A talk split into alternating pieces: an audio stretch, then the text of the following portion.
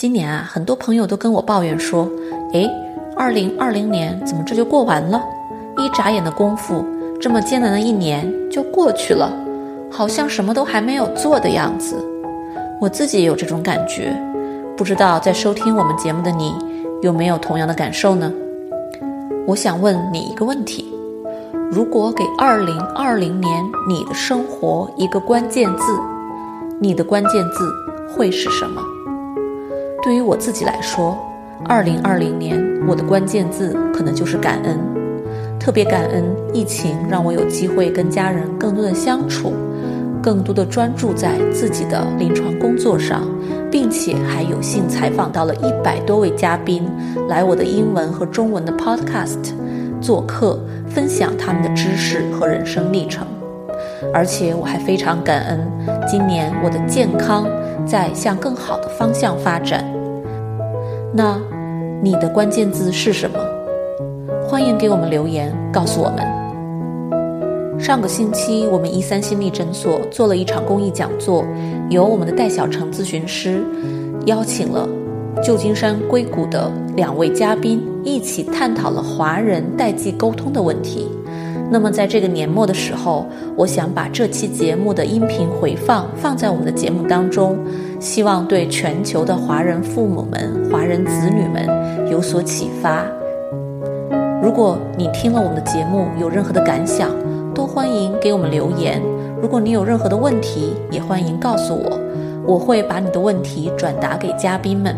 如果有非常典型的问题，我们之后会在一三说栏目里面进一步的进行探讨。那么，我们就有请戴小成咨询师来介绍我们今天的两位嘉宾。这里是小广告时间。你对自己的睡眠不满意吗？你每天都觉得又累又困吗？你担心自己睡得不好会影响自己的身体健康吗？晚上睡不着，睡不深，白天无法集中注意力，效率低下？欢迎查看我的睡眠课程，mindbodygarden 点 com 斜杠 sleep，教你如何在一个月内科学的摆脱失眠困扰。呃，线上的朋友们，大家好，欢迎大家来参加我们一三心理诊所的公益讲座系列。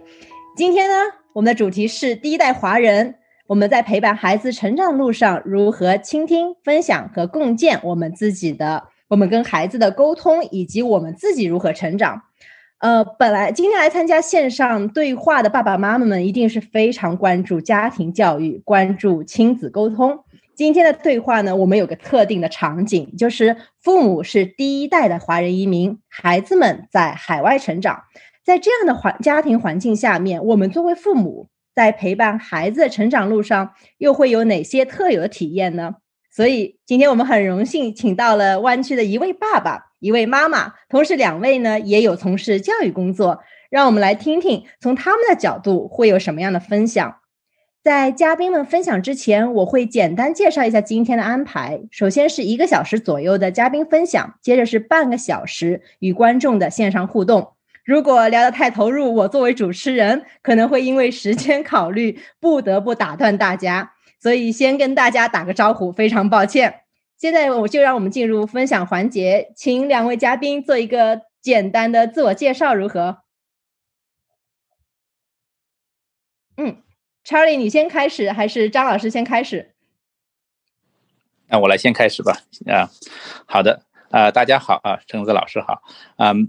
我呢是在叫查理郭啊，现在在谷歌 X 工作。啊，同时呢，我在三年前和我的朋友徐源啊，也开了一个教育机构，叫 X Camp Academy。啊，主要是教育中小学学生学习编程。啊，特别是在这三年多的时间来，我们也有几百位孩子从中体会到很多的这个教育中的一些体会和收获，不仅仅是编程教育了，它包括孩子和父母之间的关系。呃，另外呢，我在谷歌，我在四年前组织了一个叫 Alpha Kids 的一个呃社区，差不多有一千多华人的父母在里边，我们定期也举办活动，对教育孩子也有一些。呃，交流、体会和探讨啊，今天呢，能够很荣幸来到这里和大家分享一下啊，在教育孩子方面的一点经验，谢谢。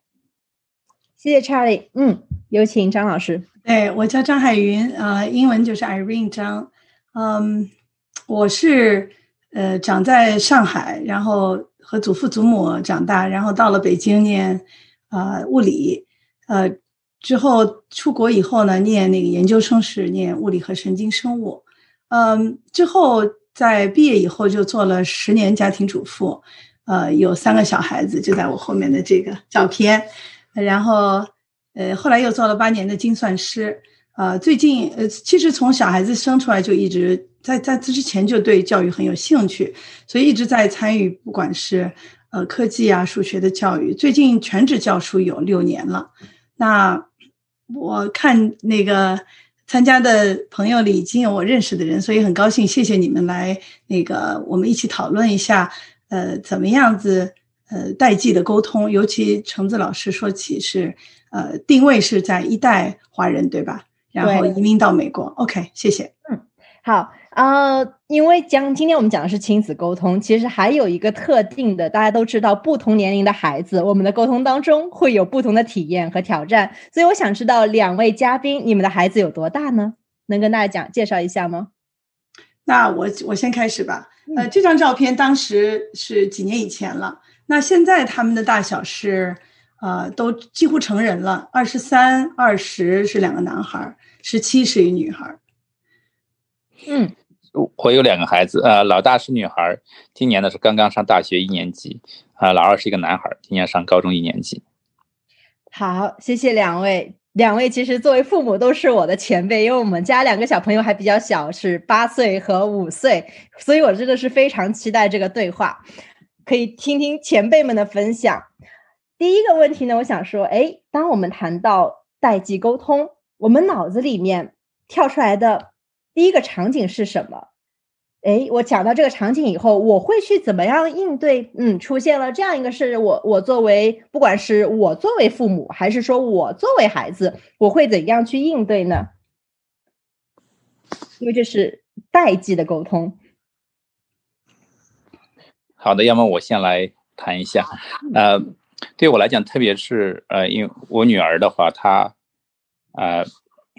相当于是现在是上大学，从高中的时候，你就会发现，呃，一个比较长的一个场景，还是对这个文化和一些社会方面的一个一个交流。呃，这时候呢，你会发现他已经有他自己的观点，而我们呢有我们的观点。嗯，这里边的话，可能一个可能主要的场景，就是在包括中国文化方面啊，包括这个其实中美文化一些差异方面。好的，张老师。好，谢谢啊，呃，特别有意思，呃，我就想这个事情，橙子昨天跟我们讨论以后，我就想突然还是想起来我自己在二十岁的时候到美国来念研究生，那其实我和我的那个呃博博士的导师有一些矛盾，所以我就去看呃心理治疗治疗师，跟橙子是职业是一样的，那我当时就第一天我就跟这个心理治疗师说，我呃要解决我和我。博士导师的关系，嗯，他说：“那你和你父母是关系是什么样的？”我突然就 I was taken back，就是我就很惊，因为我说这有什么关系？我说：“哎，我呃虽然不是跟我父母长大的，但是呃我的童年非常幸福。那我其实我举这个例子的意思是什么呢？也就是说，当我们关系很好的话，其实是我们不会去访问我们和父母的关系或者我们和孩子的关系的。只有在有矛盾或者有需要解决的事情吧，我们才会想起来。就像我的身体一一很健康都没问题，可是我如果我脖子很疼，我就会想起来，哎，我的脖子我要怎么去处理？所以我觉得大家在想起来要讨论代际沟通吧，经常是其实是有有问题了，或者是有。呃，困扰了才会去访问这件事。呃，这我当时的呃呃，跟那个心理治疗师就因为这个就讨论了很多年，好几年。那后来我就发觉，就像我去治疗脖子一样，就是说，呃，在发生有矛盾或者症状以后，你再去回访，那你就意识到很多事情其实是多年以来的积累，对吧？我上电脑上太久了。所以我脖子就很痛了。那突然一下发出来，我才会有一个体会啊。但是我要意识到，今天我如果要来研究代际沟通，并不是我今天脖子就能治好。也就是说，我有多少时间是发生我自己的呃对我自己的影响，也就要多少时间来花在讨论代际沟通和研究和思考上。嗯，这是我的一个想法。是我非常喜欢两位嘉宾刚刚讲到的。查理说：“哎，现在因为孩子长大，然后特别是女儿成年了，他会想到，哎，很多有很多文化上的就是不同的想法会跟孩子去分享。这就是说，这嗯，张老师会说，哎，在谈我当碰到一些阻力、碰到一些挑战的时候，我就会想，哦，原来这和我作为孩子的时候，和我父母的和我原生家庭的关系，然后现在。”我又作为父母了，和我孩子的关系，就是当有碰撞的时候，我们才会去有这个 reflect reflection，就会去回想，是让我们去思考。虽然有时候这种碰撞可能会引起一些冲突，但是这真的是一个非常好的，让我们去意识到，哦，这是我也会去思，嗯，我会去关注的一个话题，会去会让我觉得我需要深入的去看的一个话题。那您会觉得，当我们开始去关注、去思考了，不管是跨文化的还是跨代际的这样一个思考的时候，您会觉得在当下，现在是二零二零年底，二零二一年马上就要到了这样一个时候，你会觉得我们和孩子互动当中，这种代际的沟通会有它鲜明的时代特色吗？还是说，其实一代一代人千百年来，这都是共性的？你年轻的孩子和父母之间这个对话，这个不管是呃一些积极的碰撞，还是甚至会引起我们给我们带来困扰的这种碰撞，是共性的，还是说是有非常鲜明的时代特色的？这是我非常好奇的。那我先来想一想吧。就是我我一直跟橙子其实以前也讨论过这个问题，就是说呃，在每一刻我们来看来哈，我们都有非常具体的这一时代的问题。比如刚才 Charles 讲他上不了 Zoom，对吧？有的时候有困难。那 Zoom 在半年以前，我们大家谁都不知道。也就是说，这种远程能工作的方式，尤其是见呃远程所谓的千里眼的这种做法，呃，其实是非常非常有时代特色，对不对？而我们现在的呃，我我孩子跟我 text 啊，就比如说他们在门外也给我 text，对吧？并不直接来跟我说话。那这个表面上看有非常多的。的确有非常多的时代的特色。那我们沟通的速度和我们的广度和我们的呃，直接会影响我们的深度，对不对？那但 on the other hand，就是说我们人毕竟是一个社会性的动物，所以这个这一点是永远不可能改变的。还有一个就是孩子长大的过程，从零岁到十岁，还是得我喂他吃，我给他呃穿衣，我我来庇护他，这也是不能改变的。但是到了十岁到十二十岁，他怎么样作为一个依赖于我的 dependent，变成一个独立的人？而这件事又是呃自古以来是一直是如此的。所以，我我这是我的想法。那呃，我们可以接着就是有别的呃讨论。嗯，Charlie 呢？你觉得关于这个时代性这一点，你是觉得好像回想起自己小时候和现在孩子们都已经进入到这种。接将近成年了，你会觉得会有每一代会有不一样吗？还是说其实差不多？呃，我觉得还是有些不一样的。呃，当然，首先就是一样的地方，每个时代都是这个样子的。当我们的孩子成长成熟的时候，他到了青春期，他一定要自己独立，这他必须追求的。而且他他在今后的生活中，在这个节点上，特别从比如说十二到十五岁，甚至在十八岁之前，呃，他这个独立的需求是每个人都需要的。他假如说没有完成这个转变的话，他以后的生活会甚至都会很有富有挑战的，这是每一代人都呃面临的问题。而对我们来讲，特别是我们这个华人家庭，特别是对我们一代这个是从国外、国内、中国过来这华人家庭来讲，我们的孩子他承受着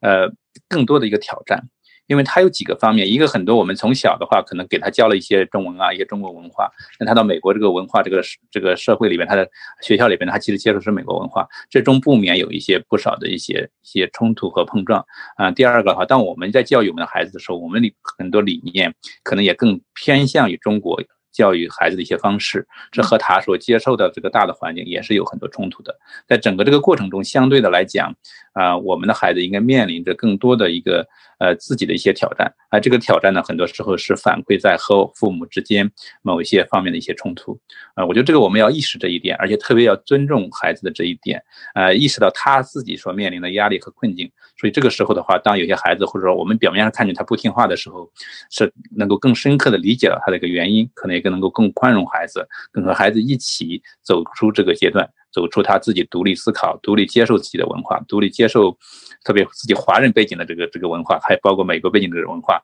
让他能够融合的很好。呀，我我也想起一件类似的事情，就是说，呃，就是作为第一代华人的移民，第一代移民一定有很多的移民的，呃，现在有一个词了。前两天我听一个韩裔的呃教授在讲两两代的沟通，他叫 immigration trauma，也就是说移民的呃创伤，因为因为就算我是。呃，所谓的带资进组，也就是我带了很多的资源到美国来，像现在这呃十年以来的移民，但是他的呃文化上或者他的语言上，还有他对最基本的呃了解，比如说我住在这个新的地方，我到哪里去买中国的酒酿呢？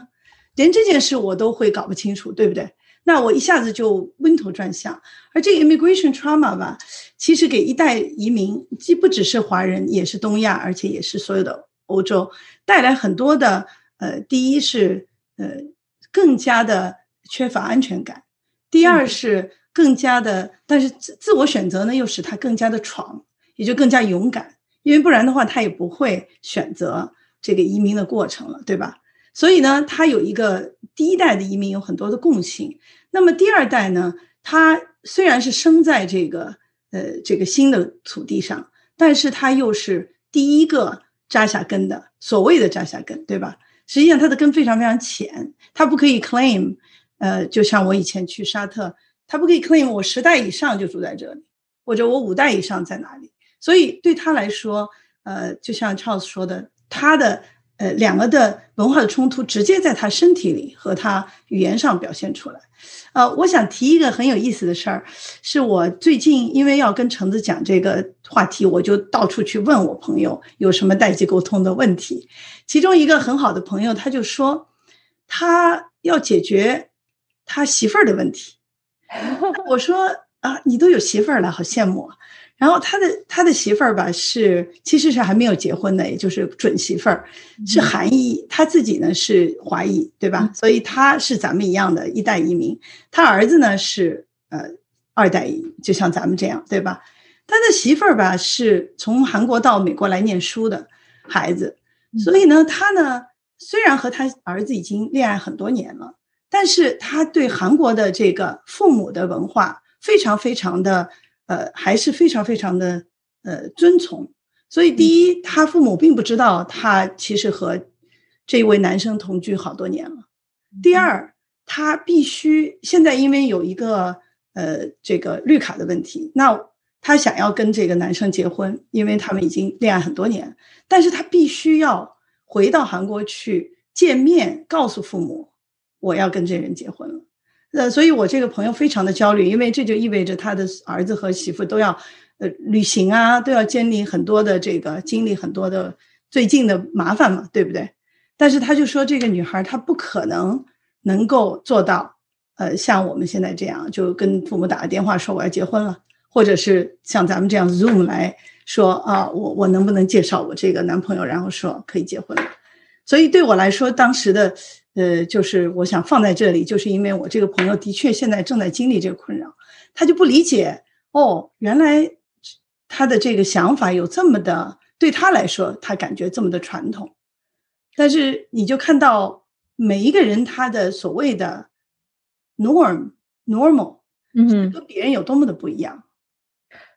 是非常嗯非常感谢，就是说两位的分享。其实你看，我们我们这边刚刚发了一个选，嗯，就是来问卷，来看看今天来我们线上的朋友们，他们的他们作为父母，他们的孩子有多大？差不多有八成，呃，对，差不多有七成以上。其实孩子都已经十二岁以上，进入七成青春期，有三分之一左右的是十八岁的，十八岁以上了。也就是说，刚刚张老师所提到的。孩子要开始慢慢慢慢离开原来的家庭，建立起新的家庭的时候，你这个家庭的就是成员，你会发现新的成员进来，然后你自己经历着以第一代移民，有可能是你意识到的创伤，有一些不习惯的地方，一些挑战，但慢慢慢慢十多年了，你看孩子都成年了，其实已经扎根下来了，stable 下来了。但当这个成稳态，因为新的家庭成员有可能要加入进来，又开始泛起了涟漪，在这个时候是第一，你是有可能被 trigger 到的，你甚至会有一个 judgment，就有一个评判说，哎，这个事情我当年可以，为什么你不可以？Exactly，是对吧？然后，然后查呃，那个查理刚刚谈到的，就是说，其实我们很多人来的时候，大多数人其实已经是成年人了，来读，不管是来读本科还是来读研究生，已经有一个比较稳定的我是谁的这样一个认知。但是我们的下一代，他们在这边长大，他们又长在一个华人的文化这个家庭里面，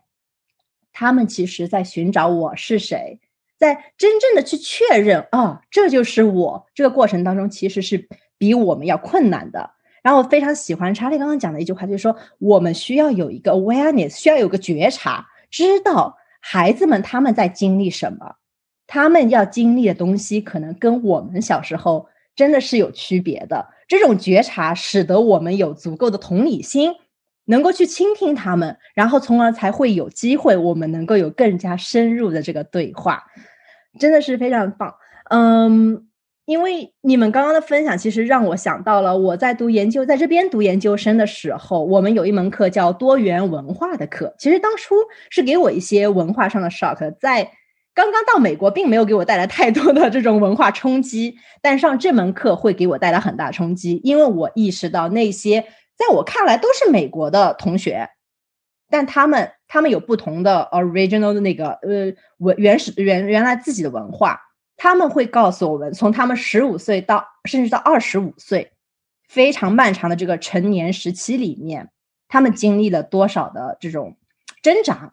这种内心的这种挣扎，真的是会给我带来非常非常多的这种我自己从来没有体验过，也没有去想过的这种这种感受。我我想想起两点，你刚才讲的特别有意思。第一个是十五到二十五，就是你用了这个时间段，就让我想起现代和古代的区别，也在于成长的速度有改变。呃，其实我们身体的成长速度是在加快，就是个青春期来的更早，因为我们营养很好。但是因为社会的复杂性和那个学习的复杂性，所以我们实际上能够挣钱的时间。是在推后，对，也就是说，有更长的一段时间，我身体上已经是完全成年。我一般认为青春期到了，其实人就是就是可以生儿育女了嘛，对吧？贾宝玉、红林黛玉也就是十三岁，但是呢，到真的能够挣钱或者真的能独立，经济上独立，可能有的要三十岁，甚至有的我都知道三十五岁。也就是说，你的这个呃，尤其咱们在呃看大陆的这个独生子女。也就是有很多很多时间，父母认为一辈子都是需要养育这个支持他的，他结婚了还得给他买房子，对不对？所以这个也是非常有意思的一个现代跟以前的不一样。嗯，第二点就是所谓的 multiculturalism，我本来想说一句就是比较 cliche 的话，就是经常讲的就是最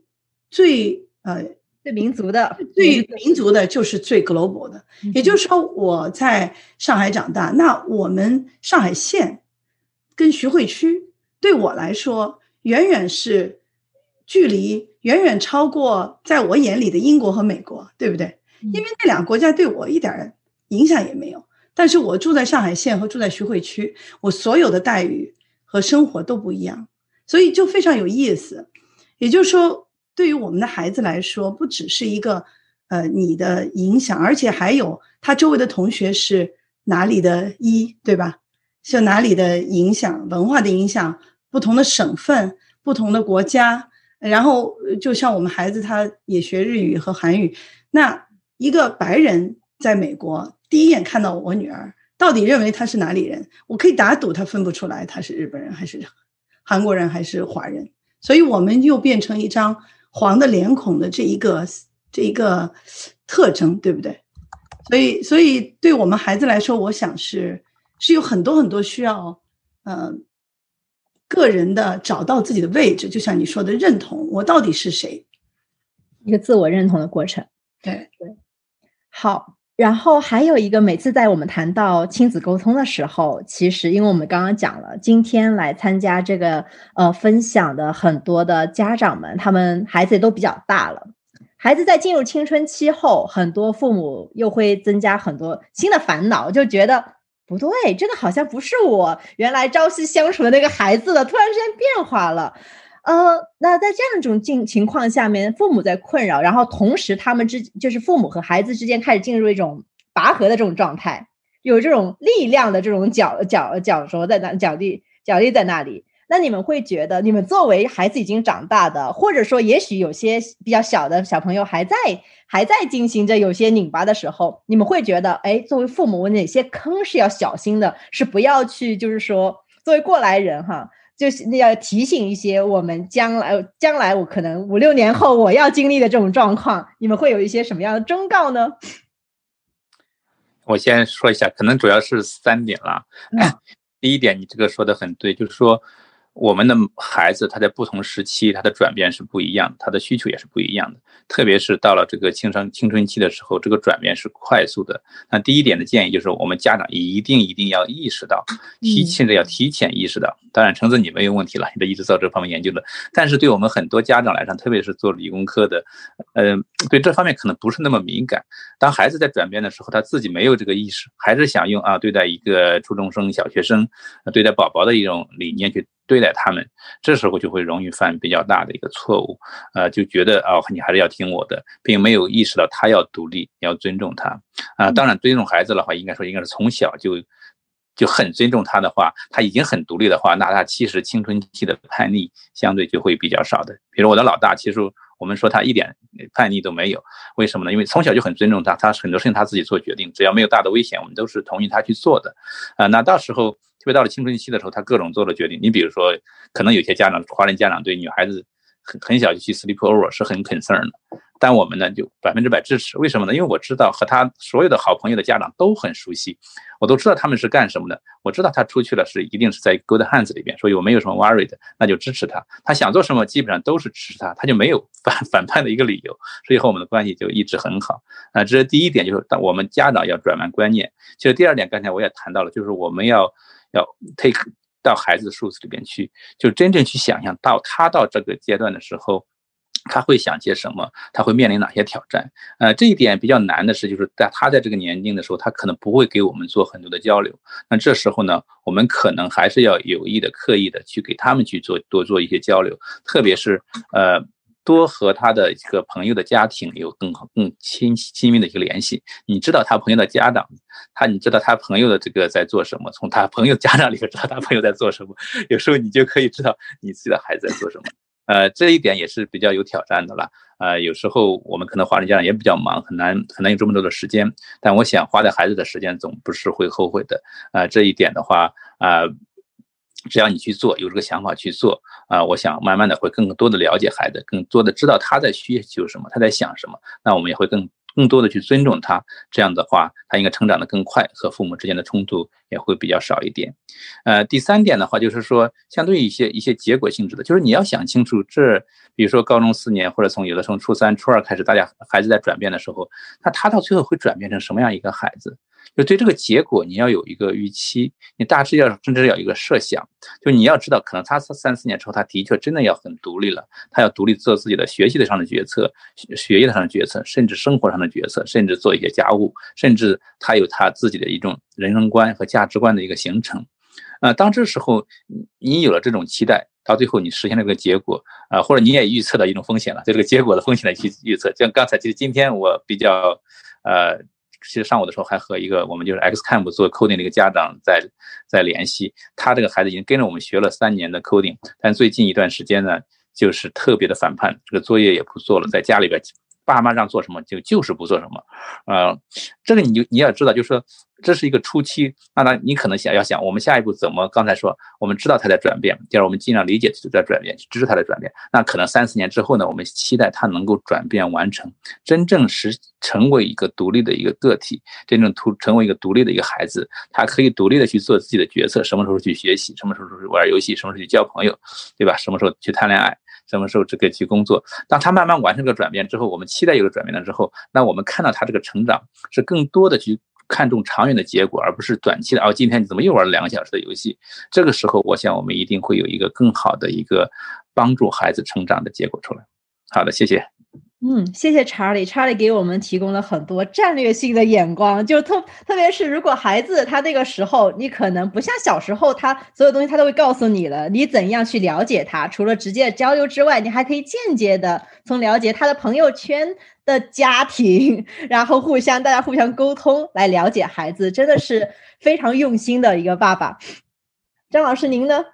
对我特别喜欢查理讲的好几点，嗯，呃，也给我很多启发。就第一个，他他说的是那个，其实就是把自己放在孩子的位置嘛，去想，就是说孩子什么样子的。我呢，也是有的时候，如果十三五岁的孩子或者十八的，他不是每每天都告诉你他在做什么，那我想我自己在那个年纪，我也不会，呃，每天都向家长事无巨细的汇报，这是一个。第二个。我也必须要有一种断奶期，也就是说，我就诚心不告诉他们，就是对我来说，这个事情和他们并没有关系。所以特别有意思的是，我想起我在十三、十五岁的时候，我想我长辈的时间几乎是零。也就是说，我父母对我或者我奶奶对我有什么影响，我肯定不会想到，在我生活里的二十四小时，我想的是我跟小朋友怎么玩儿，我 作业怎么交，或者我为什么呃那个呃的影响，当时觉得非常非常小，就我不会在心里想，哎呀，糟了，我我奶奶要对我怎么样了？其实是很少的。也就是说，这是他的自然的一个。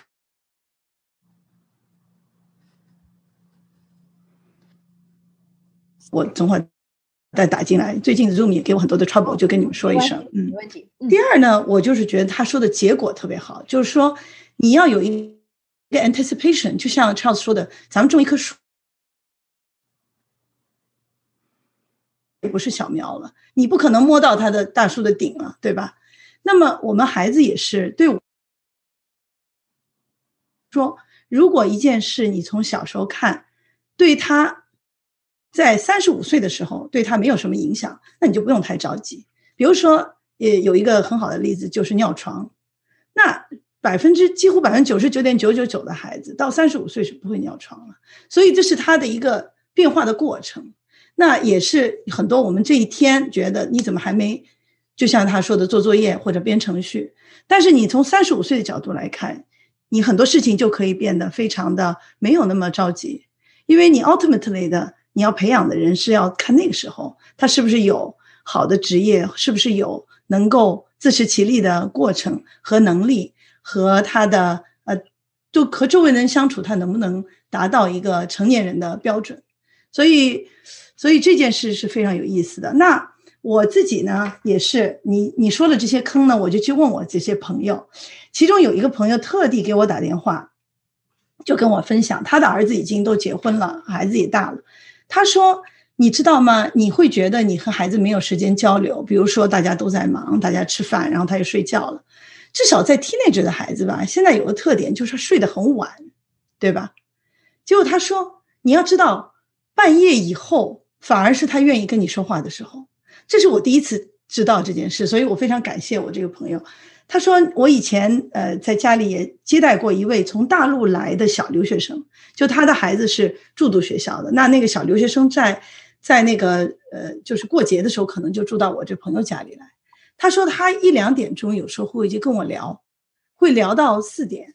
那这个孩子就会告诉我很多心里话，而这个时间其实是大人没有想到的，大人自己都很困了嘛。但是实际上孩子在那个时候也许真的是一个。”想要跟你聊天的过程，我最近一个朋友也也这么跟我说，这是一点。第二点呢，就是呃，我问了一个呃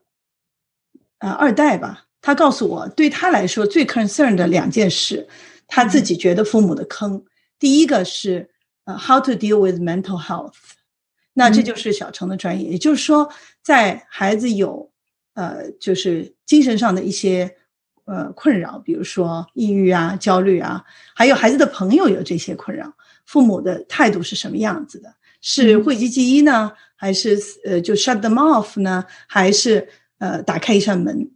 第二个对这个孩子来说，他的困扰就是 race，就是他的种族。也就是说，呃，我小时候，呃，我跟孩子小时候就开玩笑，我说你这张黄脸，你到了哪儿你都是这张黄脸，所以你必须要了解你自己的。这张黄脸的历史，这样你才会有一个根。不管你的根是 virtual 的还是 physical 的，但实际上你有一个对自己的呃 confirmation。所以这个女孩她已经二十几岁，她就说，她说她对于这个 race 的这个深切的体会，是在她更大以后才感觉到的。因为小时候在我们的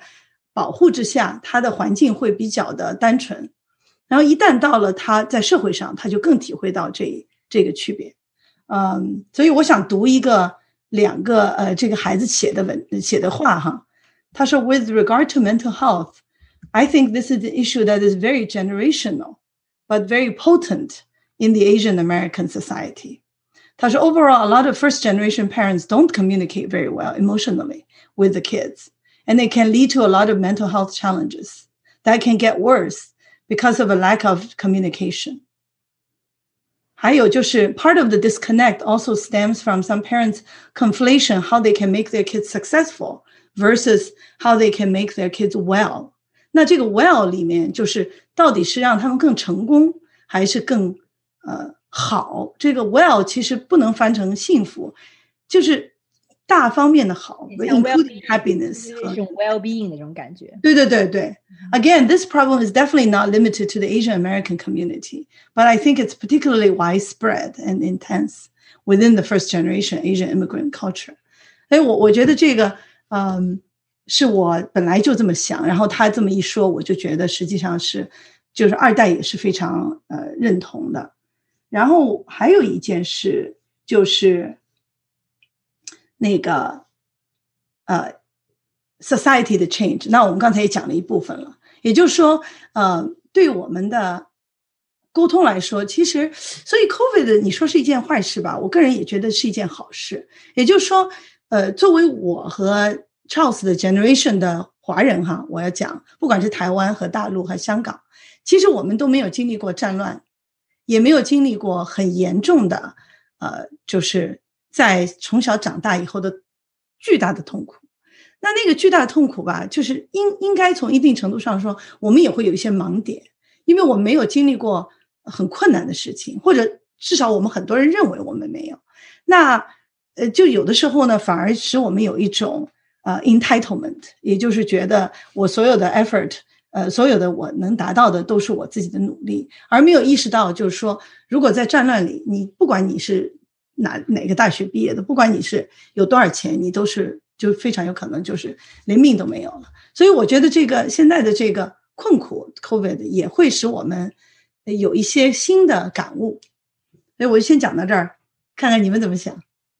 好，嗯，其实两位所谈到的，就是让我想到了前段日子我们在学区的群里面会讲到孩子们爸爸妈妈。非常想和孩子们交流，非常想了解孩子们他们的态度是什么样子的。一方面，青少年他有一个人生任务，他要独立，所以他的重点、他的关注点肯定是在他 peer 上面的。对，这个是我们不得不承认的。不，小的时候你觉得孩子小的时候，哎呀，你不要老是黏着我。等到你想要去跟他交流的时候，他会觉得，呃，我现在重点，我关注点不在你那，我在我的。同伴那里的这个，我们家长必须得意识到。然后其次，在因为我们刚刚刚张老师也讲到了，就是说他们身体的成长和现阶段这这一代年轻人，他们真的能够独立，或者是能够独立的话，其实是有一个 mismatch 的，其实说不匹配的。是，所以在这个时候，虽然孩子他不会事无巨细，所有东西都跟您说，跟你自己跟你说，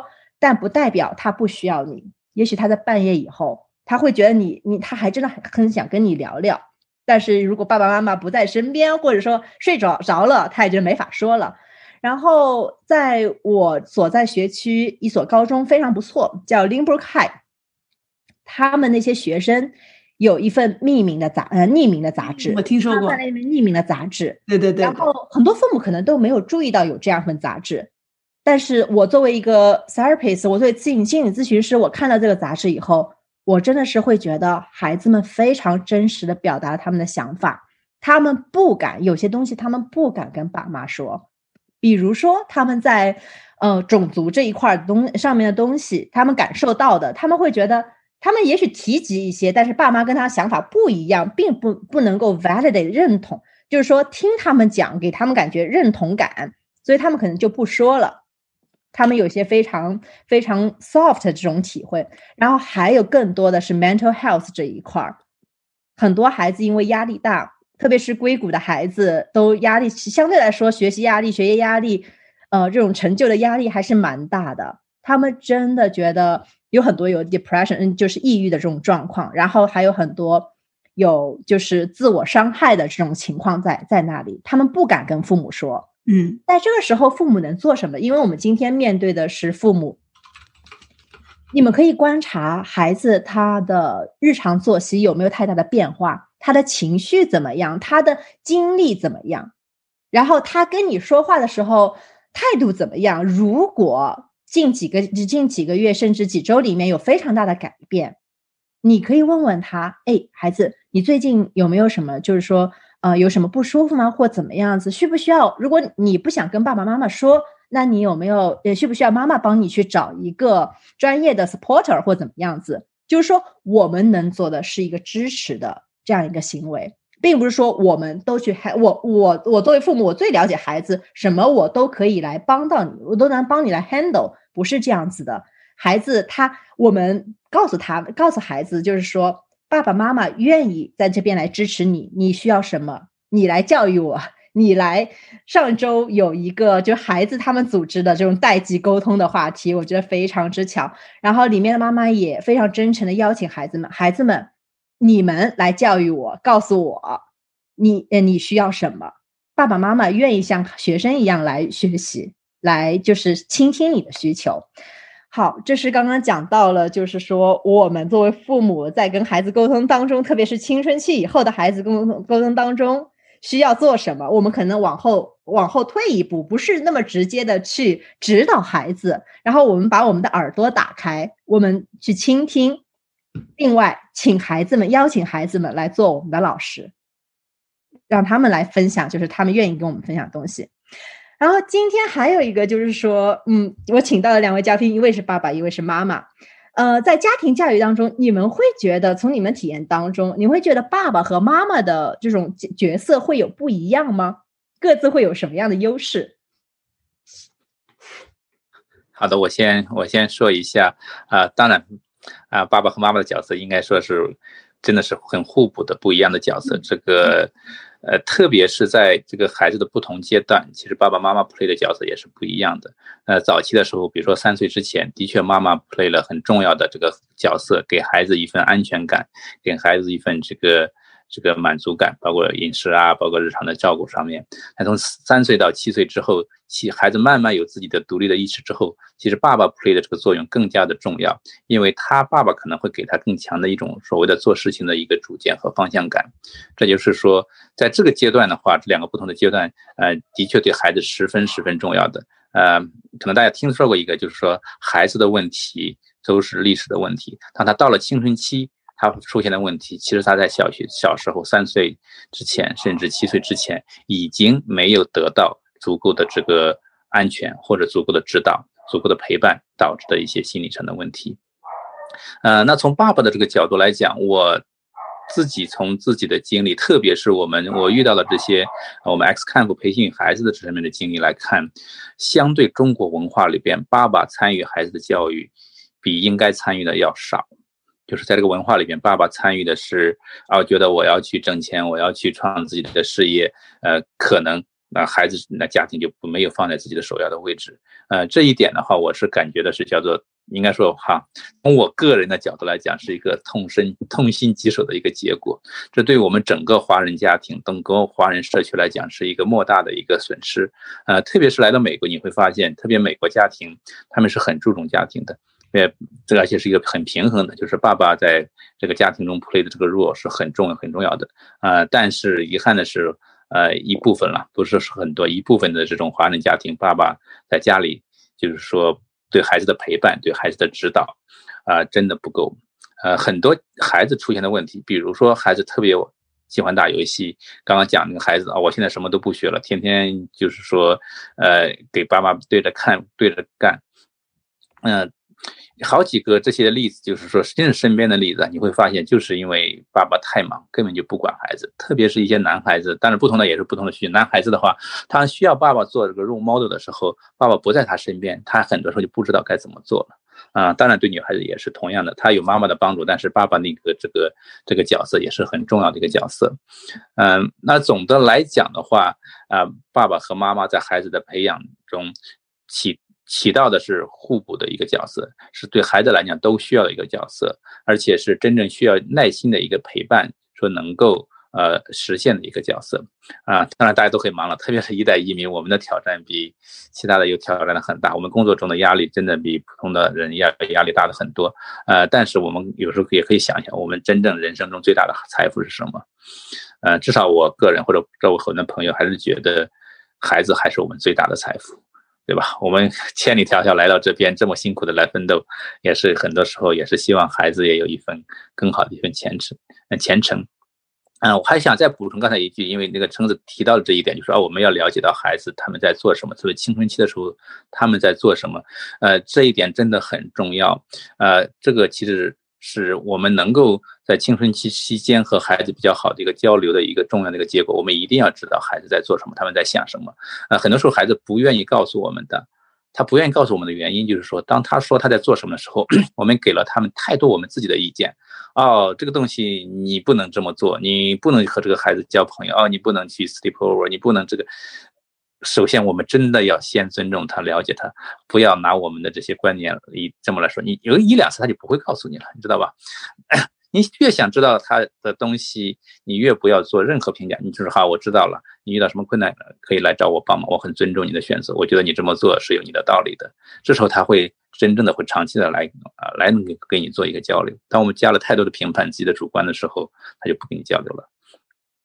好的，呃，这就是我对这个，其实当爸爸的一点的话，呃，我觉得自己也是很遗憾，自己做的还是不够，很不够，还有很多要要提高的地方，啊，也希望能在在听的了，或者有妈妈在的，假如你觉得你的老公做的不够的话，一定要提醒他，孩子就这么几年，错过就错过了。假如你爸爸来听了，我很高兴，因为在谷歌华人，我们那个 Alpha Kids 有一千近一千华人软工程师，我们很多交流的时候。不到三，不到三分之一，不到四分之一是爸爸哈，大部分都是妈妈。这个我觉得是一个很巨大、很巨大的遗憾。我们的孩子中真的长大之后，他会缺少爸爸应给的那份坚强、方向和支持。嗯，好的，谢谢。哎呀，我觉得 Charles 讲的太好了。呃，那个我非常同意他说的这个。呃，从一个家长对孩子的这个想了解他，但是其实孩子吧，每天其实是给我们考试的。他呃，如果他告诉我们一件事儿，我们那个呃，对他的反应不是他想要的，或者是让他没有觉得尊重吧，咱们考试真是没过关，所以呢没及格，然后下一次他就不想再告诉你了。而这个真的是多年以来积累的结果，并并不是说你呃今天一下子你就会改变，但是你必须要意识到这一点，才会开始改变。这是一个。第二个呢，我觉得呃，就说。呃，我小时候又回到我小时候，那个呃，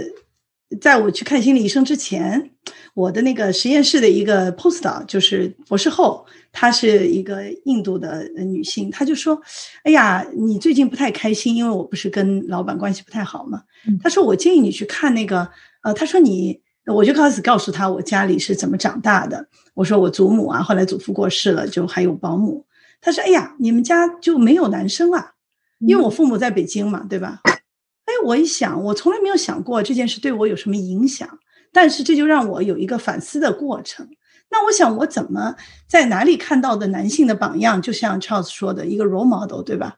那我就意识到，对我来说，第一，我祖母周围有很多一起工作的男生，对他经常跟我讲，他跟他们工作，因为他是校长，各种各样的关系。我们隔壁就是老校长，也就是说，我在。别人身上寻找男性的榜样，也不见得是我父亲就是每天跟我在一起，但是我父亲的事情我会听到，还有还有书上我会看到很多男性的榜样。那现在呢，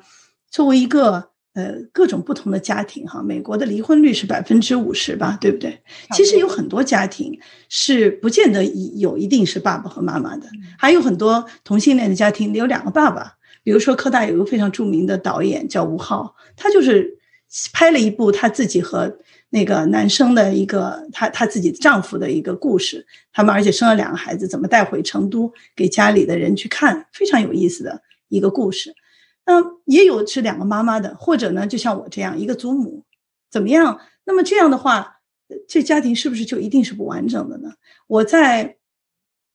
孩子做那个 robotics 的时候，跟一个他们的 robotics coach，就是机器人的那个教练聊天儿。他就跟我说：“他说，嗯，我读到过。他说，一个孩子从小时候到成年吧，需要有六个人成人做他的 mentor，也就是这个 mentor 并不是就是说教他怎么做机器人哈，而是在他生活上关心他，在他事业上指导他。那这个六个人吧，其实真的是很有意思的一个数字。比如说你有爸爸妈妈，对吧？在大中国，如果是独生子女，那爷爷奶奶、外公外婆就六个了。”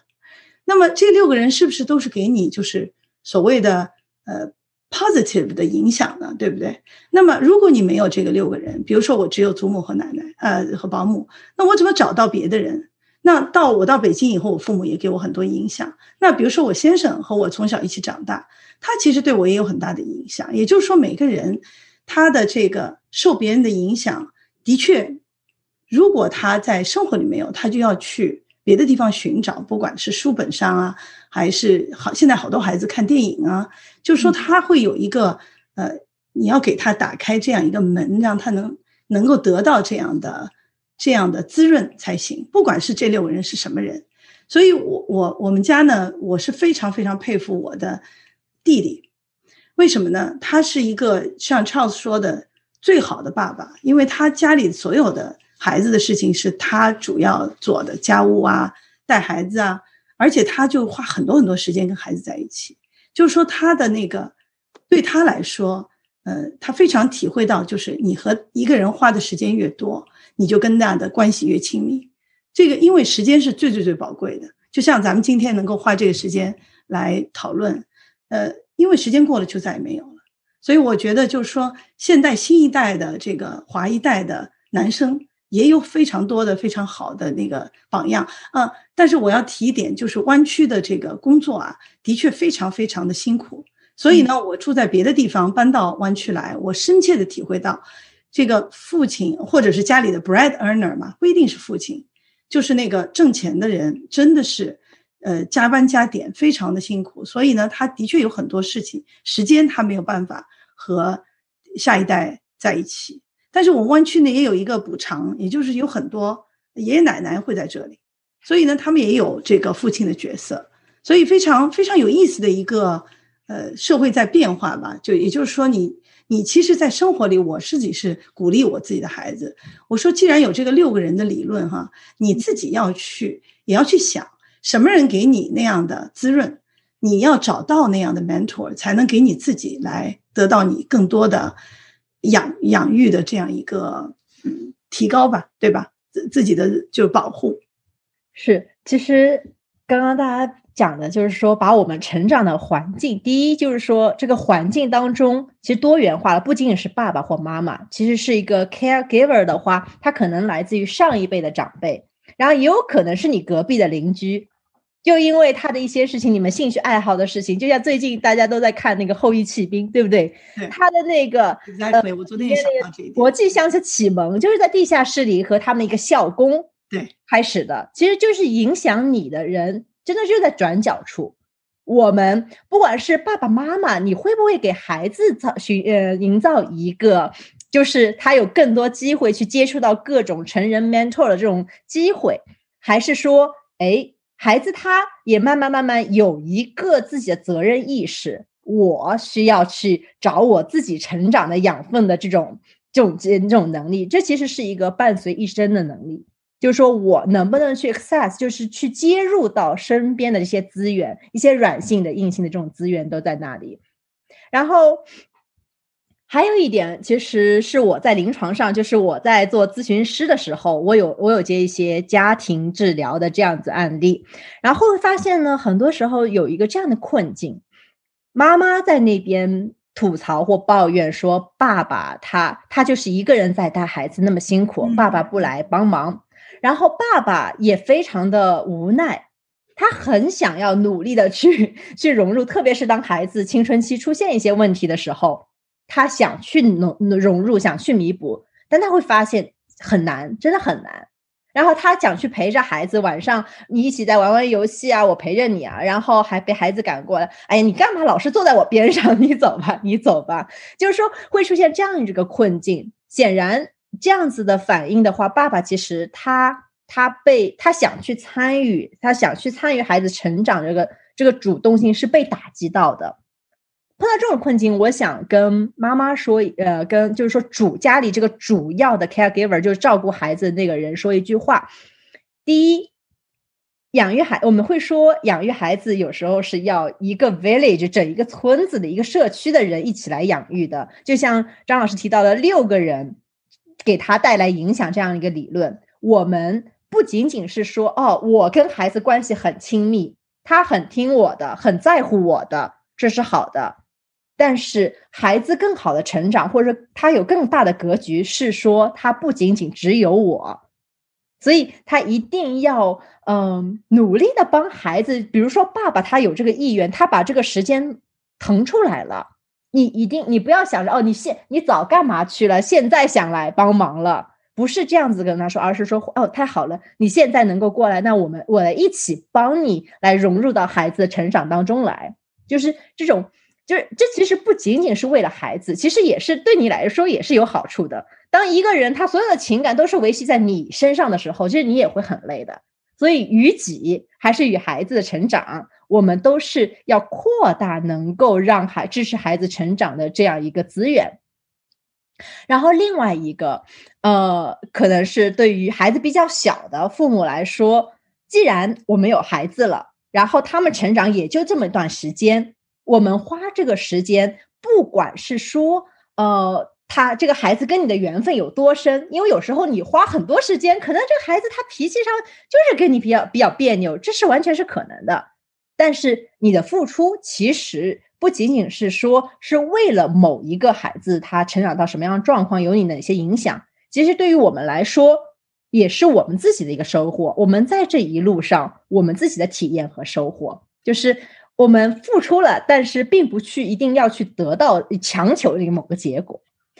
好，我也想回答一下，就是有不止一个朋友跟我讲起这个 pay forward 的概念。嗯，就是说我这个一个朋友呢，他问我，就是不同的代之间的关系是同等的还是是不平等的？嗯，比如说父母对我们的爱和我们对孩子的，反过来我们对父母的爱到底是应该是什么样子的？也就是说，呃，相当于滴水之呃之恩，我怎么用涌泉相报，对吧？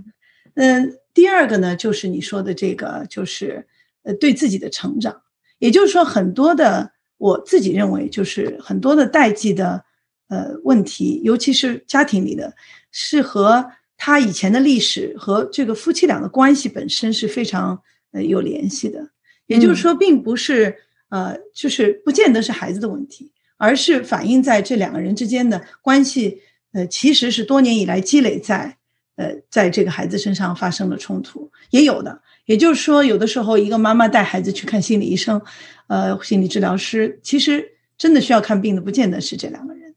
也就是说，他们之间的关系，我也看见过很多。最近也是因为就年纪，就是孩子到了 teenager，的确有的家庭发现分裂啊什么的。就是说，呃，比如说，就你刚才讲的这个父亲母亲的和孩子的这个 nuclear family，对吧？那 nuclear family 如果发生变化怎么办？对不对？那么发生变化，肯定不可能是世界上都不发生变化，对吧？没有人能保证。但是呢，如何处理这个变化，而且如何达到对他的，如何看到对孩子的影响和我和孩子之间关系，其实我看到非常多的非理性的处理方式，也就是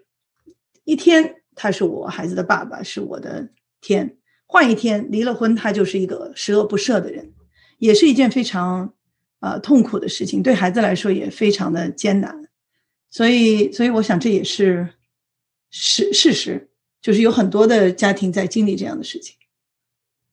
是每个家庭都会有每个家庭就是自己独有的这样一个环境。时间过得很快哈，在最后的几分钟，就是我们分享环节最后几分钟，我想请两位嘉宾，就是跟我们最后总结三句话。一句话是送给我们的养育者的，因为我们在讲家庭中当中的代际的沟通，我们的养育者的，其实是我们跟我们的过去想说的一句话。然后第二句话是给我们的育儿伙伴的，我们的 partner，我们的育儿同盟里面的某一个人的，那一或一群人也可以。第三句是给我们的孩子们的，有点难，因为我只想说尽量少的，就是一句一句的来看。嗯，Charles 先。好。当然，对于我们的过去或者我们的养育者的话，那真是这个刚才特别张老师谈到“地权之恩，涌泉相报”，呃，这一点其实做的是很很难的了。这个也是有些时候是因为特别我们来到这边美国来，然后。特别我们父母甚至有的还在国内，不在，就是对吧？父母在不远行，这个事情其实真的做的不够好啊。当然现在这个发达了，哈，通信工具发达了，我们还是要做下去。其实你这么做呢，是对你的孩子有很好的一个影响。你怎么对待你的父母，他们未来就会怎么对待你。呃，这一点大家有这个意识了之后，可能就觉得啊，这个其实就完全不仅仅是从对父母的爱来讲啊，从长远来讲的话，也是应该这么去做的。那对自己的这个 partner 来讲的话，靠刚才我已经谈到了一点，我觉得，呃，养育孩子真是大家一起做的事情。特别张老师刚才谈到六个人，那我们最重要的两个 partner 这个的工作一定要分工分好，而且一起来做，呃。有时候是很 challenging 了，但是当大家还是个想法的改变，真的想想，当你最最最重要的一份资产、一份财富是你的孩子，而且这份财富的投资也就这么几年，你再过几年想投都没地方投的时候，那你会会平衡好的，会平衡好的。啊，但是对我们的孩子来讲的话，我觉得可能从内心里边有一点，还是假如我们想，我想是说的是，真的让心中想着让他们更早、更好的独立。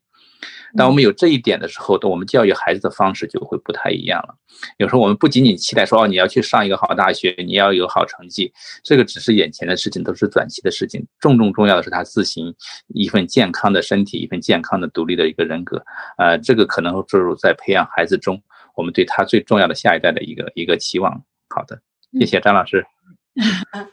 呃，对啊，昨天小陈给的题太难了。那我想，我要跟我父母和养育的人说什么呢？呃，我就发觉马克吐温说过一句话，他说十四岁的时候，我看我老爸简直什么也不懂，是个白痴。到二十一岁，我就发觉，哇，这七年我老爸怎么长进这么多？当然，这显然不是因为他老爸长进了，而是这个孩子的 perspective 他在变化。所以我的确要跟我父母，现在我父母还在，我的保姆和祖母都过世了。我说，年纪越大吧，越能体会到你们在我这个年纪的，呃，经历、心情和处事方式，也突然更加意识到你们果然是我的榜样，我都做不到那一点。这是一个，呃，给我先生的伴侣，就是今天早上问他，我说我要跟你说一句话，说什么？想起来了，谢谢你把马桶擦得那么干净。其实真的婚姻就是一地鸡毛，对不对？就是鸡毛蒜皮的事情。如果你都不愿意为了一个人去擦马桶，那真的是太困难了。因为生活已经是有很多的困难，带孩子在这个移民社会，所以谢谢他把马桶擦得很干净。第三句就是跟孩子是不是？对对，我经常跟我学生也说：“哎呀，最好你们回到小时候，让让老师和让妈妈再抱一下。”就是这样子，因为实际上就像 Charles 说的，时间真的很短。我们的那个算了一下，呃，孩子就是从十十八岁以后，像我回到大陆跟我父母待的时间，也就是一年也就五天，对不对？所以你这个有一有一张图，我记得我看见过，就是你从十八岁到七十岁，你跟你父母能花多少时间在一起？也就是说，要珍惜这个，呃，跟他们在一起的时间，那个。嗯，COVID 的好处也是，我们家的孩子本来都独立了，然后都上班了，居然还回到家里来，所以我每天都在感恩。嗯，非常感谢两位嘉宾的这个分享。好，那我们现在就要进入到，其实我觉得，嗯，就像说的，我们现在在线上进行这样一个这样一个线上的对话，也正是因为有 COVID，所以本来我们可能很多都是放在线下的，有 COVID 的话，让我们更加有这个机会去认识到哪些是我真的是非常在乎的，我们的家庭，然后我们家庭当中的彼此之间的这个关系。那现在参呃，我们的听众，你们你可以，你们可以举手，通过举手，然后你们就可以打开，或者说你们在对话框里面把你的问题放上来就可以。我现在这边有一个，已经有一个问题，就是说，哎，我们讲到了华人第一代华人的家庭里面的一些挑战嘛，说中国国力的影响力、国力和影响力进一步提升的时候，对二代华人的他们的个人认同 identity 会有什么样影响呢？？Charles，你是哪一年到美国来的？啊，我是九八年来的。啊，对，那你比我差不多晚了八年。你先讲吧，你自己我先讲，感觉怎么样？嗯，好的，呃，的确哈，这个是一个很重要的一个话题了，就是中国正在崛起，前四十年呢基本上在赶赶，但今后四十年呢一定会超，而且这超呢可能就在这十年，今后的十年呢，中国的国力。可能会和美国平齐，呃，那以后的话可能就是一个超的一个过程了。呃，首先这这今后的十年可能会是一个痛苦的过程，因为没有一个猴王是这个这个成为猴王的过程不是血淋淋的。当然这个地方这么说有点有点这个好像呃严肃了一点哈，呃，但从宏观上来讲的话，中美冲突至少在今后的十年这个过程中，呃，可能不会比今天更轻松。只能我觉得可能会更加的严厉一些，呃，对于我们的孩子来讲的话，他这个时代的认同感是一个巨大的挑战，呃，我的两个孩子也有这个问题，就是说他们，当他们有时候是承认我是美国人呢，还是 A B C 的时候，呃，甚至有时候我们就说哦你是美国出生的中国人，他其实是不不太接受的，他说我是 A B C 还 OK，但你说是美国人，他们可能更更有这一个呃趋同感，呃。这一点从某个方面来讲，刚才我们谈到，一定是带来了对孩子的一份挑战。呃，第二个来讲的话，长远来讲也是一份好事。就是说，呃，当我们真正的这个中国崛起之后，他说我是华人这句话，会让他更加感到骄傲。呃，这时候的话，对他来讲，呃，是一件的确是一件好事情。嗯，当然对我们来讲的话，我们从做父母的来这个角色来讲，还是要。啊，把这一点角色认同给他，有时候真的要明确的去谈，让他去意识到这个事情。因为有些时候他啊遇到的困难和困惑是他潜意识里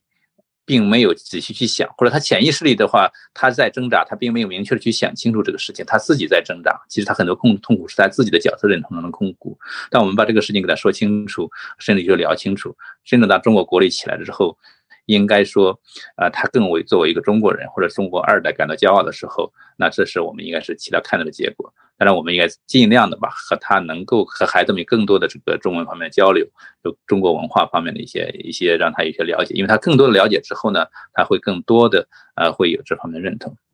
包括我自己也是就争取了，暑假的时候能够带孩子回去，包括过去三年每年都会带两个孩子回去一样的，嗯。呃，呃不知道能不能回答了这个问题？这个问题其实是很大了，这也是很挑战的一个问题。呃，当然这也是我我们我在包括在谷歌，我们有一个谷歌华人联盟，我也是个创始人。呃，现在在做 X Camp 教育的时候，我其实更注重注呢是不仅教孩子的编程教育，更重要我们建立一个强大的华人社区啊，我们要更好的联系起来，让孩子从小就会成为这个亲密的朋友，而我们家长也会成为这个很熟悉的一个呃一个社区，这样以后的话能够。更好的 support each other。好好的，谢谢张老师。我看到郭老师对 Charles 讲的非常好。那个，我就是想起我自己在八十九十年代刚到美国的话，呃，我去别的地方，人家会谈起我的那个，呃，就说谈起我从哪里来，对吧？那有的时候会说你的英文呃这么好，但是你是不是？你难道真的是从别的地方来的吗？那我要跟他们解释，也就是说，你自己的所谓的 “where you're from” 这件事，对于绝大多数人都是非常在乎的。那我去日本，嗯，对不起，我去那个欧洲的时候，九十年代，那呃，绝大多数人都认为我是日本人，因为没有呃很少有大陆的人代收在在欧洲旅游嘛，对吧？也就是说，呃，其实我们现在看，呃，中国国力的提升和日本当年是非常类似的，不管在经济上的这个越来越高的地位，也这个 Charles 说的 bloody 其实是非常 real 的，就是贸易战是不可能有那个是不可能避免的。也就是说，呃，国与国之间的很多的利益的冲突，会让我们有很多的呃现在的焦虑和会让我们得到好像有点 caught in between a rock and a hard place。也就是说，呃，我们可能就是两边不是人，对吧？对我们来说是，嗯，我自己至少是美国公民了，但是呃，我真的是被美国人或者是街上的一个人认为。呃，Where are you from？如果我说 I'm from California，他们一定会问 Where are you originally from？你到底从哪里来的？对，所以，所以对我们的华人的，如果一个国力弱，那么他也有一有一定的呃好处或者是坏处，但是国力强也有好处和坏处。其实就是说，呃，我自自至少在过去的几年，深切的意识到，呃，你的你的这个个人的。是和集体的对你的认同是完全连在一起的，呃，认同或者是任意。所以就是说，呃，对我来说，尤其是为什么我做很多华人精神健康的内容，也是为了使得我们华人更加能够在呃在政治的平台上能够有一个声音，使得我们更能够呃让别人了解我们的需求。这样的话，才能够在这个所谓的大的熔炉里有。有一份就是很正常的一个嗯生活吧，这么说吧。那么孩子呢？其实我有一位美国数学奥数的教练 Potion Law，就是罗伯森的，大家很多人都知道。他在四年以前跟我一起聊天的时候，他就说：“你知道吗？我有很多的呃华人的，我看到的华人孩子有 identity crisis，也就是对对他的这个认同的危机。”我说：“不至于吧？怎么会呢？”那就是像 Charles 说的，他在嗯青春期之前，他认为他是华人，但是一旦走入社会，他不见得认为他是华人，对吧？呃，而且他希望自己是美国人，但是他又不被认为是像白人一样的美国人，这个对他来说，在青春期这一段时间特别痛苦。但是好的是地方呢，是现在的这个年代，比起六十年代或者是排华法案的时候呢，又对。其实对亚裔是非常非常宽容了。于是呢，好多孩子到大学里开始学中文，就算他小时候不学或者拒绝去中文学校，很有意思。几乎每一个我认识的孩子，除了我们家孩子以外，都在大学里学中文。然后呢，去参加华人的俱乐部，去参加 Asian Dance Club 啊，然后然后做很多很多的回归。所以这是一件非常有意思的事。而且华人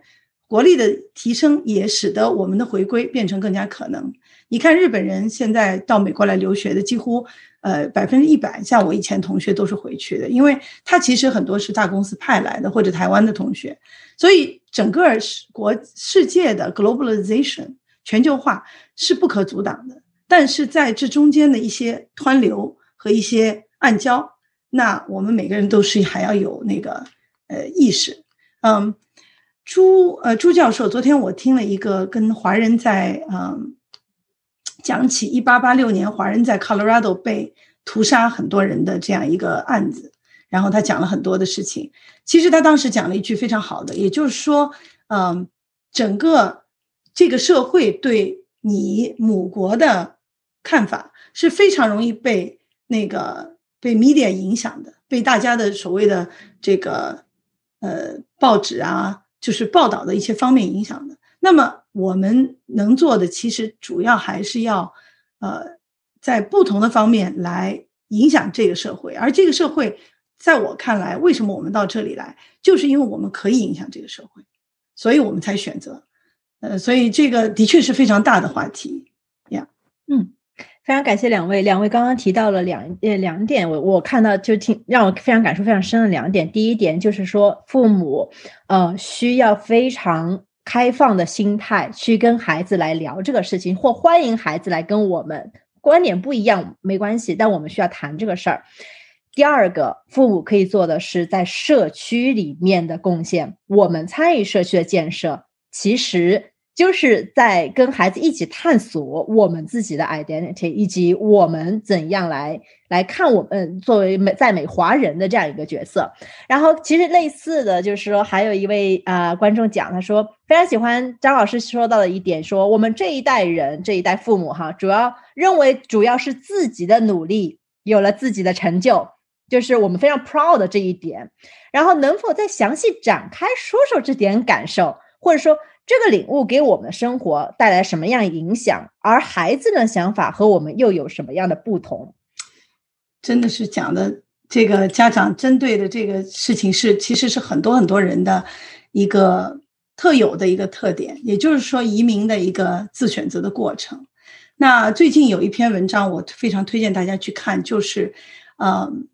呃，第一个是电视了，叫《Asian American》，就是 PBS 拍的六集的。第二个呢，就是最最近在《Atlantic Magazine》刚发表的一个，就是讲诶 Indian American 他对自己的成长的过程的一个反思。因为在硅谷，我们大家我以前搬到硅谷来就开玩笑说，硅谷就像是三条河的汇集的一个江，就是印度江、呃华人江和白人的很多是东欧的江，呃东欧的河流进来，它带了自己的呃。营养也带了自己的泥沙，对吧？所以，呃印度的想法也是和我们非常类似的。也就是说，嗯，远的你要说排华法案的话，呃，就不管你是华人是有多少的资历和多少的成就，呃，他没有工作就是没有工作。朱教授昨天讲到，在一八呃，在十九世纪吧末，你的华人的在大陆或者在美国的学位，能够做到自己的工作是和自己学位。是匹配的，比如说我学精算，或者我学神经生物，我去做神经生物的科学家，那个匹配的比率只有百分之三，也就是说九十七个学医的人，只有三个人能做医生。所以实际上你自己的努力完全是取决于社会给你的很多的资源和给你的所有很多的呃很多的那个门可以给你打开。如果门不打开，你再长得高，姚明那么高，你都进不了那个门。那。从我自己的角度呢，因为我是在上海长大的，那么我我父母的户口在北京，所以我也经历了一段所谓的这个不是在上海的户口，在上海上学，那对我们来说就已经是被认为是外来人了。也就是说，你有很多你是享受不到的权利。那后来我的户口迁到上海了，可是我弟弟呢就是北京户口，在他五年级的时候就有一次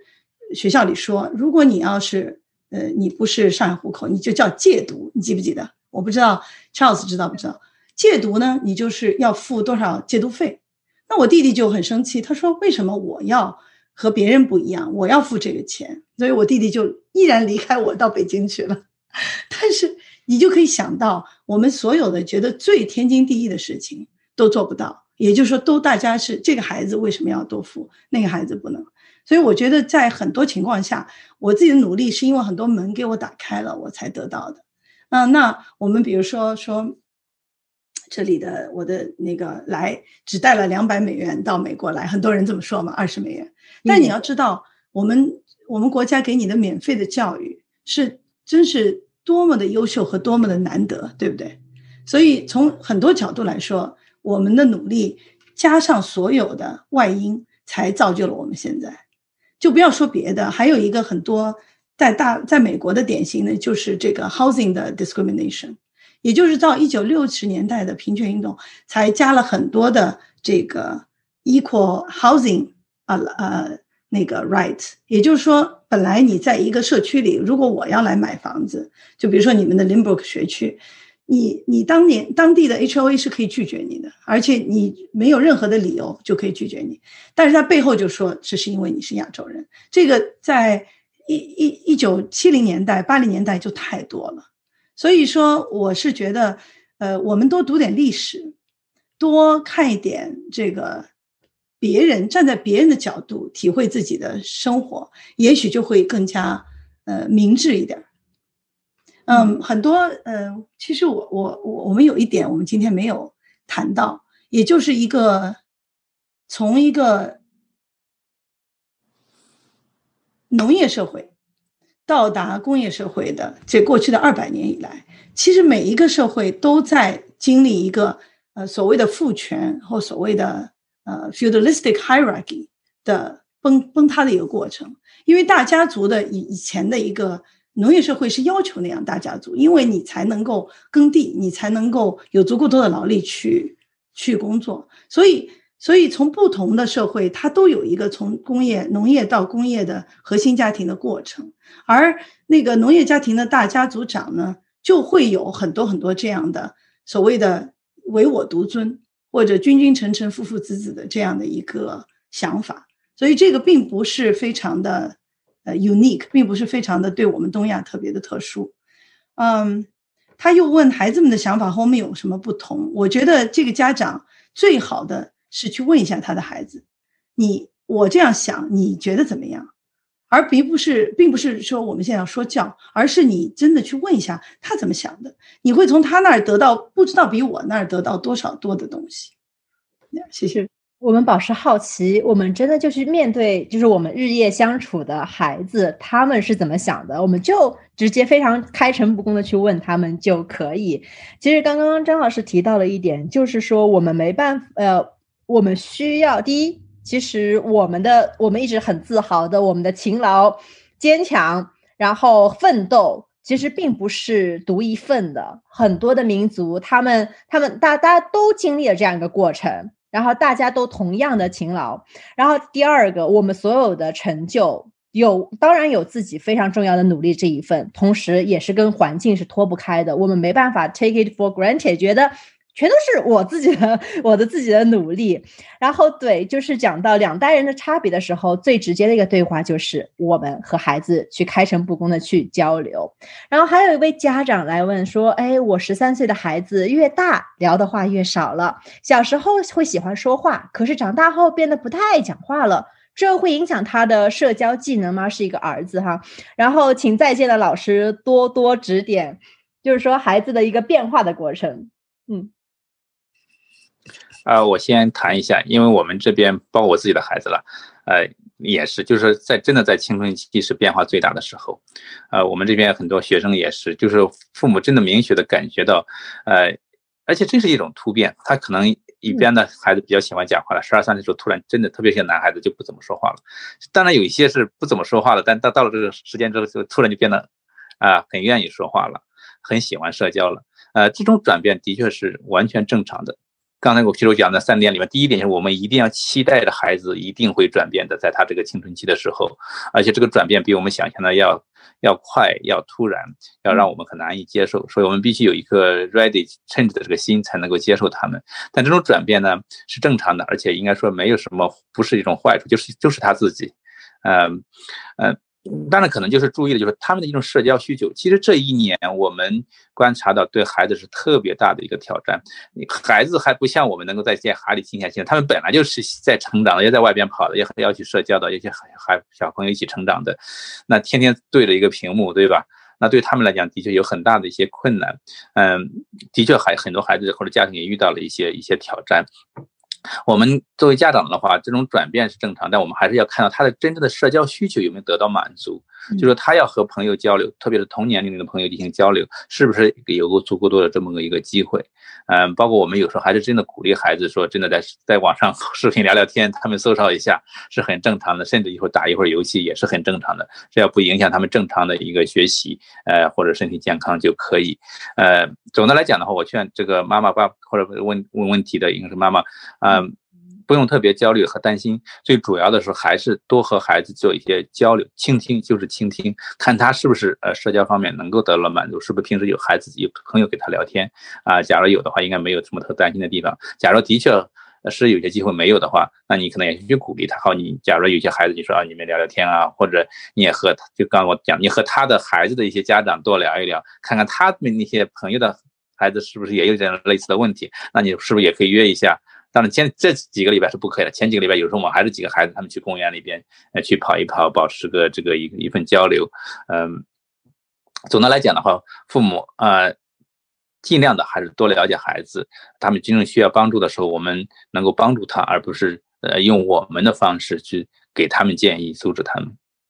好的，谢谢。我我想起特别好笑的事情，陈老师说起要找迂回嘛，对吧？我有一次孩子去 去外国竞赛，他和朋友一起去的，呃，我要通过这个朋友的妈妈才得到他们竞赛的照片，然后从问这个朋友在最后得到，并不是通过自己的孩子。其实这个很正常。第二呢，我我就想起，就是说，的确，你要观察他是只跟你不爱说话，还是他世界上别人他都不说话。因为他像我这么大，十三岁，你说我会跟我奶奶说很多话吗？也不会。也就是说，我有很多朋友啊、同学啊会聊天。也就是他的，就像 Charles 说的，这个满足特别重要，就是他的社交的需要是不是得到满足了，对不对？而且他，呃。他如果你看到他有不少朋友，然后也跟不同的朋友有不同的交流，这个就就是你会会心安一点，这是一个。第二个，你也要反省自己，就是呃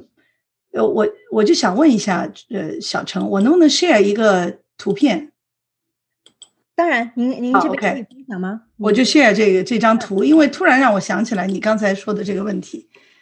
就是这个句话，老板和老板对象一样，不能闲下来，一闲下来就挑你毛病。其实跟这个家长一样，就如果每次你跟我说话，你都开始挑我毛病，那那就是我就真的是嗯话不投机半句多了，对不对？所以所以就是要看，要看他的他是不是 ready to talk to you。对这个这个家长，我觉得他是很用心的家长，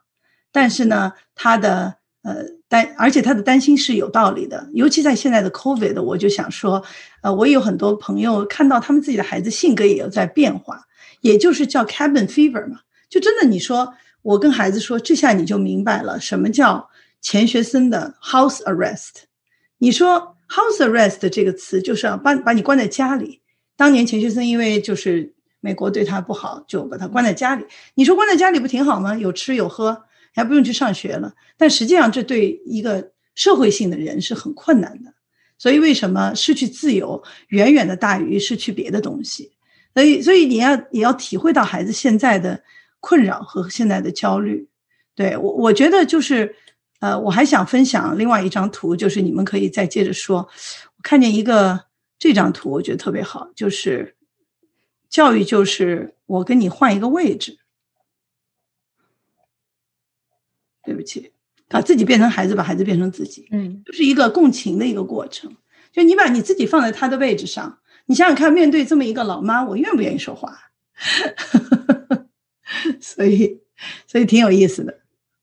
好。我会觉得，就是首先，我我想要表扬这个妈妈，就是说，妈妈她在关注这个孩子他的社交的需求，以及他社，他也觉得社交的能力是他一辈子都非常重要的这样一个得到社会支持的这样一个能力，这是非常棒的。然后，另外呢，也确实是可以更加安心一点，因为孩子他的成长有这个过程，他的注意力我们讲到了，他的注意力已经放在同伴身上了。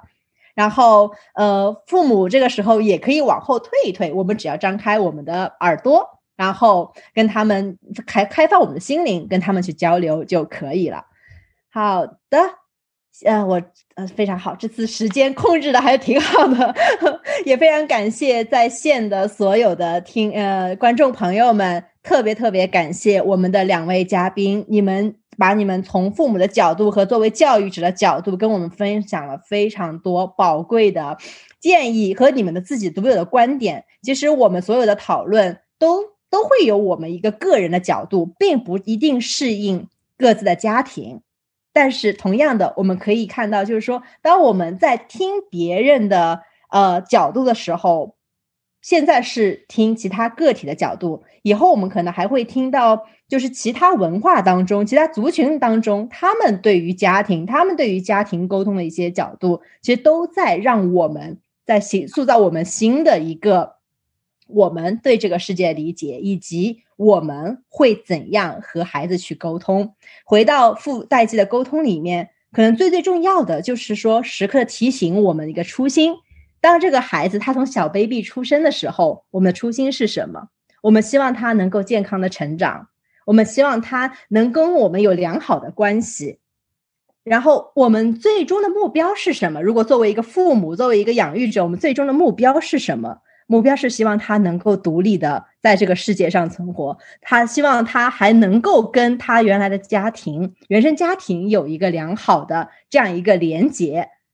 知道我们的来处和知道我们想要去的目的以后，可能很多爸爸妈妈会放下放下当下的一些焦虑，但当下的一些困扰，然后以更加开放的心态来面对这种特殊的代际的沟通。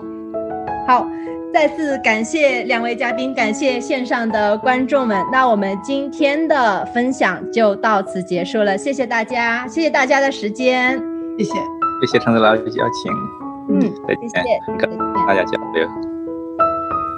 非常感谢戴小成咨询师的主持，也感谢两位嘉宾的分享和探讨。那听了我们节目的您有什么想法感受呢？都欢迎给我们在节目下方留言，或者给我们来信，探讨您的想法和感受。那我在这里预祝大家圣诞节快乐，新年快乐！感谢收听我们的“一三说”栏目，我是主持人一山。那我们二零二一年再见。